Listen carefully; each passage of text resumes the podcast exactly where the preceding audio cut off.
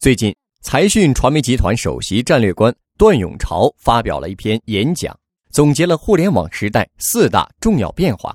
第一个主要变化是分享经济会超越产权，重新定义财富。现在很多人觉得分享经济就是把用不着的东西拿给别人，但其实分享经济有两个非常基本的理念，一个是支配权、使用权要超越产权、占有权。《人类简史》的作者赫拉利认为，以前人们过的是信马由缰的生活，定居后才有了产权的概念。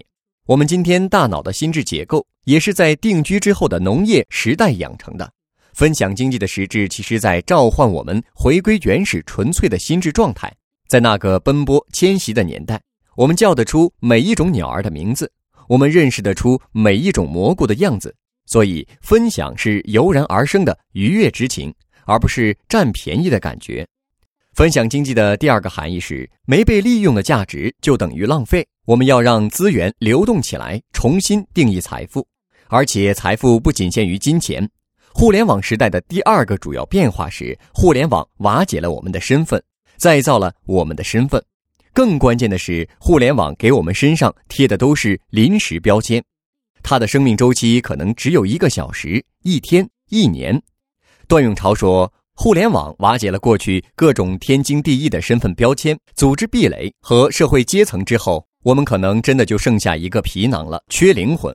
所以，我们要重新为这个躯壳注入灵魂。”世界著名未来学家阿尔文·托夫勒曾认为，生产者和消费者的界限会逐渐模糊，两者将融为一体。不仅要重新定义组织，本质上要让我们重塑人格，这就是灵魂。第三个主要变化是，互联网可以重新定义商业，创造出爽的感觉。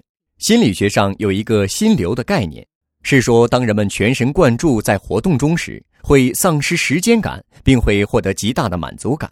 这就是进入了心流的状态，相当于我们讲的忘我的境界。段永朝认为，今天的时代包括移动网络和交易网络两个层级。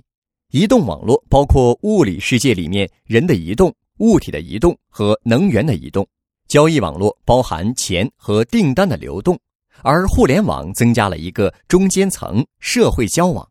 今天的微信、小程序和分享经济，其实都是在营造这个中间层。这个中间层的作用就是打通移动网络和交易网络，创造心流。谁能够率先打通不同的层级，营造出心流的感觉，就会在未来商业中获得回报。第四，段永潮说，区块链是互联网里为数不多的革命性技术之一。但是很遗憾，区块链似乎被玩坏了。银行、证券公司、财团竞相进入到区块链这个领域，想用区块链来捍卫传统金融机构的合法性。但其实，区块链恰恰是要颠覆、改写传统的交易方式和财富流动方式。人们不应该狭义的把区块链当作数字货币。而忽略了区块链可以承载的情感流动、意愿流动、关系流动和虚拟财富流动。比如，区块链里有一个共识机制。传统时代，人们用日久见人心的方式来建立信任，但区块链的共识机制带来了一种可能，可以让陌生人初次相识就建立信任。从这个层面来看，区块链是在重新定义交易和分配。获取更多创业干货，请关注野马创社微信公众号。